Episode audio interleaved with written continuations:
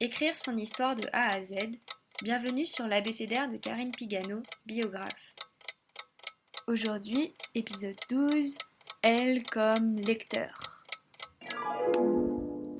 Tous les écrivains, tous les journalistes pensent à leurs lecteurs quand ils prennent la plume. Qui seront ces lecteurs?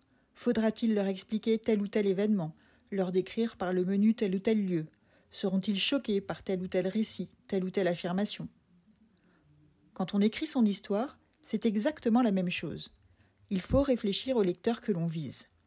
S'agit-il du cercle familial restreint D'une sphère privée toujours mais plus large Du grand public?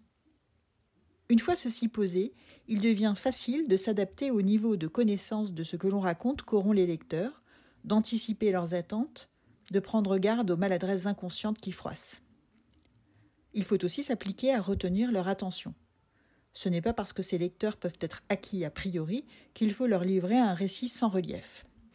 Une certaine mise en scène des histoires que l'on raconte, leur organisation en chapitres chronologiques ou thématiques, éventuellement des photos, un titre bien choisi, une couverture réfléchie et soignée, tout cela concourt à rendre un livre agréable à lire et à relire. Prochain épisode M comme méthode.